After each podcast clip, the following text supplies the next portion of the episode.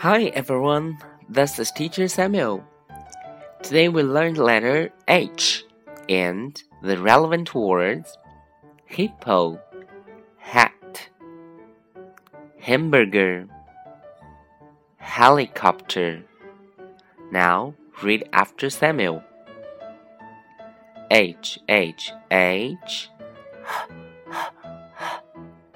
hamburger hamburger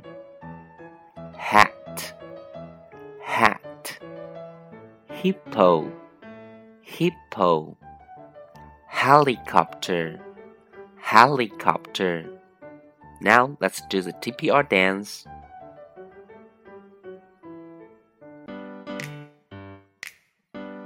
We'll do the TPR from letter H.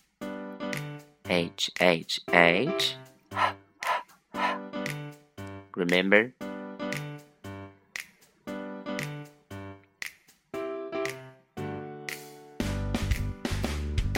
H, H, H. Hippo, hippo.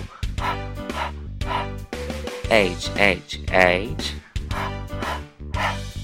hamburger, hamburger. H H H hat, hat. H H H helicopter, helicopter.